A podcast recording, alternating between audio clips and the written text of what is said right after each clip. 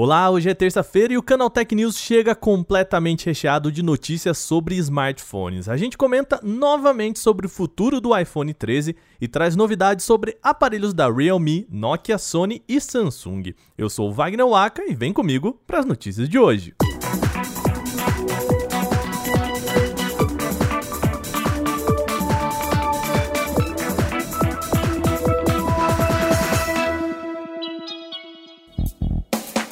A gente já comentou por aqui, mas é sempre bom lembrar. A Apple geralmente reserva o mês de setembro para sua nova geração de iPhones e não revela muito antes disso, mas alguns rumores já têm ajudado a prever como será a linha. A gente já disse por aqui também que a nova cor diferentona do iPhone 13 deve ser laranja esse ano.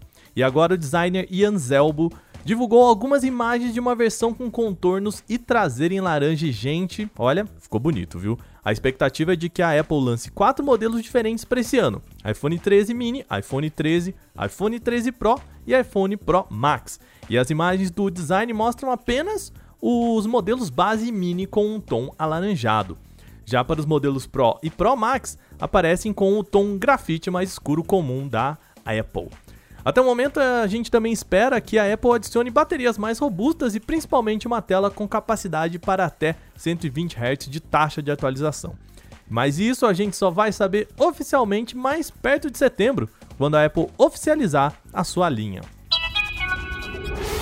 A Realme anunciou hoje a chegada do Realme GT 5G lá no mercado europeu. Apesar de ter sido apresentado lá na China em março, é a primeira vez que o topo de linha da companhia aparece fora do país asiático. Segundo o comunicado da companhia, ele deve ser lançado oficialmente no próximo dia 15. E o GT 5G chama atenção por ser o primeiro da empresa a contar com o Snapdragon 888, o poderoso chip da Qualcomm. A versão que deve chegar ao mercado europeu é a chamada Racing Yellow, com um design amarelo inspirado em carros de corrida. Este modelo conta com parrudos 12 GB de RAM e 256 de armazenamento interno. A Realme ainda está fazendo mistério sobre o preço, mas uma publicação antecipada pode já ter acidentalmente revelado por quanto ele será lançado. Na página que não está mais no ar, tá, gente? A indicação era de 549 euros, o que pode ser convertido para aproximadamente 3.300 reais aqui no Brasil, sem impostos, claro. O lançamento vai acontecer na Bélgica, Alemanha, Luxemburgo, Holanda e Portugal e ainda não há informações sobre expansão do lançamento global. A gente já antecipou por aqui que a Nokia tinha planos para lançar o seu smartphone, o C20 Plus, ainda esse mês. Dito e feito, agora a companhia confirmou o lançamento do aparelho para o dia 11 de junho. A Nokia divulgou um pôster na rede social Weibo mostrando só a traseira do dispositivo e ressaltando a data de lançamento, sem mais nada. Mas ali na foto mesmo a gente já consegue ver o módulo duplo de câmeras na parte de trás com um design redondo como acontecia no Nokia 1.4. A expectativa é de que o C20 Plus seja basicamente uma versão melhorada do C20 convencional, como o próprio nome sugere. A principal mudança seria essa adição da câmera na parte de trás, sendo que o C20 convencional tem apenas um módulozinho de câmeras. Vale lembrar que a linha C da Nokia é voltada para aparelhos com baterias robustas e preços mais acessíveis. A empresa deve divulgar mais informações no dia 11 em apresentação nas suas redes sociais. Lá em abril, a Sony apresentou seus novos topos de linha, o Xperia 1 Mark III e o Xperia 5 Mark III. De novo, gente, vamos combinar que esses nomes são no mínimo estranhos, por assim dizer, né? O curioso é que na época a Sony não falou nada sobre os preços dos produtos e até agora, pasmem, depois de dois meses, ainda continua sem tocar no assunto. Só que uma loja da Rússia pode ter, sem querer, oferecido uma margem de preço. Essa loja russa se chama Focus e listou ambos modelos para venda em dólar. E se prepara, tá? Porque não é barato não, tá? O mais simples dele, os, o chamado Xperia 5 Mark III, foi listado pela bagatela de 998 dólares, equivalente a aproximadamente 5 mil reais.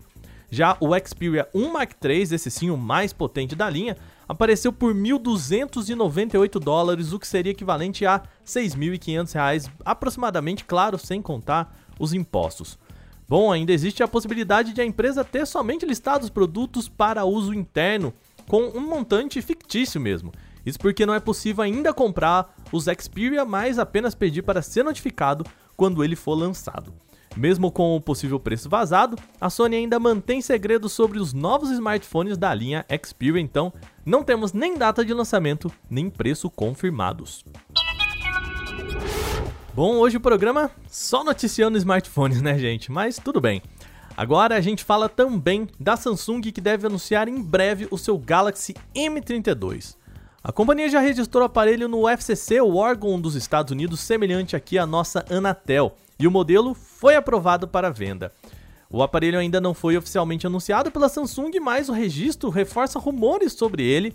Além do FCC, sempre bom lembrar, também o M32 apareceu já em outros órgãos em outras regiões pelo mundo. No FCC, especificamente, há apenas a indicação de que ele terá um sistema de carregamento rápido em 15 watts, sem nenhuma informação adicional. A expectativa é de que o M32 seja um intermediário da Samsung como uma versão global do A32. Se isso for confirmado, ele deve ser lançado com tela Super AMOLED de 6,4 polegadas, resolução em Full HD Plus e taxa de atualização de 90 Hz, além de quatro câmeras na parte traseira.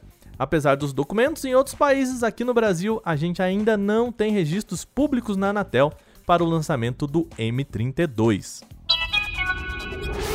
Bom, a gente fica por aqui com as notícias, mas antes de terminarmos, é sempre bom lembrar: você pode enviar comentários, sugestões e críticas sobre este podcast para podcast@canaltech.com.br. Lembrando, podcast@canaltech com ch no final.com.br. Manda o seu recadinho falando o que você quiser sobre o nosso programa.